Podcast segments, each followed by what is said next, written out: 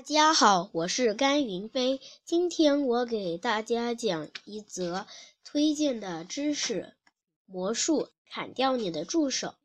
有哪本关于魔术的书会落下把人锯成两半的那一章呢？至少书的一半内容都是有关那一部分的才对嘛？是的，多年来，魔术师们已经把他们自己或是其他人斩首，切成片，分成两段。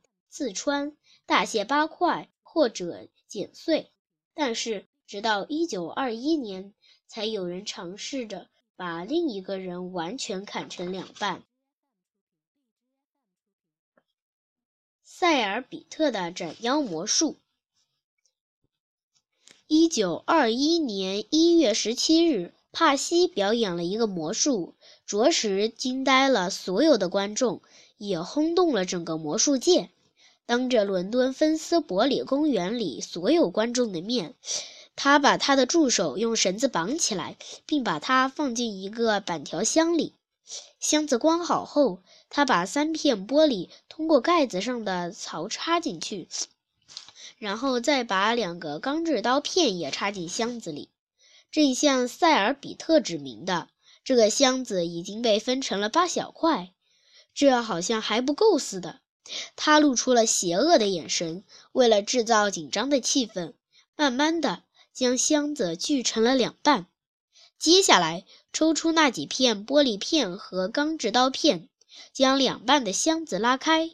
可见那位助手的头从箱子的一端伸出，而脚则从另一端伸出。但是在两半的箱子中间，却什么也没有，除了稀薄的空气。对于无知的观众来说，这看上去就像 P.T. 塞尔比特直接把他的助手砍成了两半一样。为了增添更多的戏剧效果，塞尔比特甚至在演出后让人把数桶假血倒进剧外剧院外的排水沟里。那么，P.T. 塞尔比特是怎么办到的呢？其实，像大多数魔术一样，技术虽然简单。但是行之有效。一，P.T. 塞尔比特所使用的箱子是没有底的，而且放在一个中空的平台上。那位助手进入箱子后，就会将自己的腹部沉入平台的空洞中。二，同时他需要把头、手和脚从箱子的两端伸出来。之后，塞尔比特就从箱子中间锯下去，直锯到平台为止，然后将一个后平板插进去，这样才能分开已经锯开的两部分。在分开的过程中，P.T. 塞尔比特的助手会尽量伸展自己的身体，以助于他将箱子的两部分分开。当然，这也意味着两部分不能被拉开的太远。P.T. 塞尔比特的魔术立即赢得了成功，但这只是故事的一半。几个月之后，在纽约市，一个叫赫瑞斯·金的魔术师演绎了这个魔术的另一个版本。在赫瑞斯的魔术中，箱子比以前大了许多，而且锯开箱子之后，他就立刻用金属板将分开的两部分分别封住，并且把它们拉开得更远。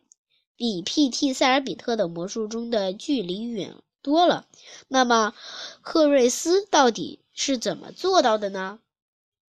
赫瑞斯的斩妖魔术，在这个魔术中，赫瑞斯使用了两个助手，一个钻进箱子里，另一个则藏在箱子下面的平台里。盖上盖子以后，箱子里的那个助手会把他的膝盖抬起来，这样他就。可以只占据箱子一半的空间。接下来，一位助手把他的头和手从箱子的一端伸出来，同时，第二位助手藏在平台里的那一位把他的脚从箱子的另一端伸出来。这样，等赫瑞斯锯开箱子以后，就可以将这两部分拉开很远的距离了。实际上，他可以把有助手的头伸出去的那一半，想拉多远就拉多远。与实际情况相比，还是 P.T. 塞尔比特的方法更好。赫瑞斯所用的箱子太大了，很容易让人们猜出他是怎么做的。但是当他对公众演出的时候，P.T. 塞尔比特上座率只有金的一半。实际上，在每一场演出之前，赫瑞斯都会安排一辆救护车，连同医生和护士，穿过大街小巷做宣传。我们要去赫瑞斯金的演出现场，以防他剧出什么意外啊！他还在报纸上登这样的广告。这还不够吗？女孩子们要被锯成两半了，万一发生事故，保证赔偿一万美元。表演者赫瑞斯金。一流的魔术大师，这个魔术为赫瑞斯带来了许大巨大的成功。所以，当 P.T. 塞尔比特决定在稍后一九二一年去美国发展时，铁定是要遇上麻烦。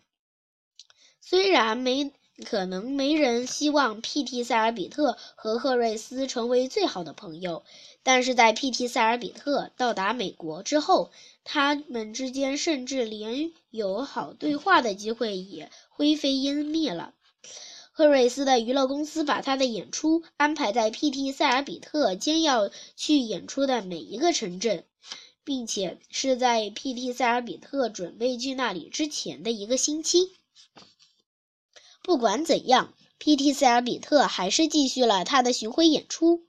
并最终在一九二二年回到英格兰，参加了英国皇家表演，在国王乔治五世面前表演了他的斩妖魔术。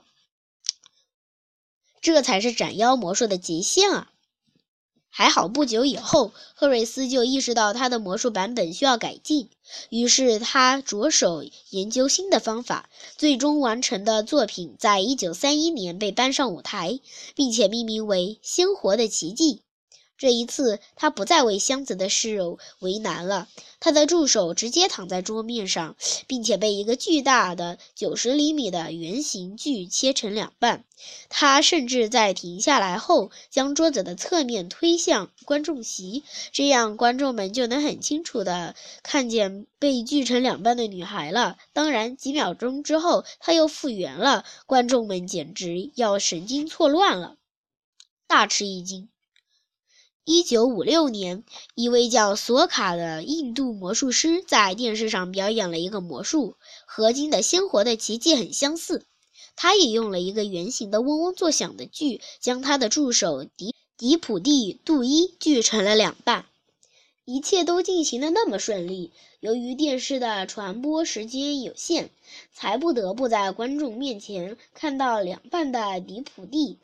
一度一复原之前就停止了转播，结果这引起了数千名观众的愤怒和恐慌，他们纷纷打电话到电视台询问他的情况。当然啦，他什么事也没有。但是直到迪普蒂杜伊完整无缺的再次出现在电视上后，这场骚乱才得以平息。谢谢大家。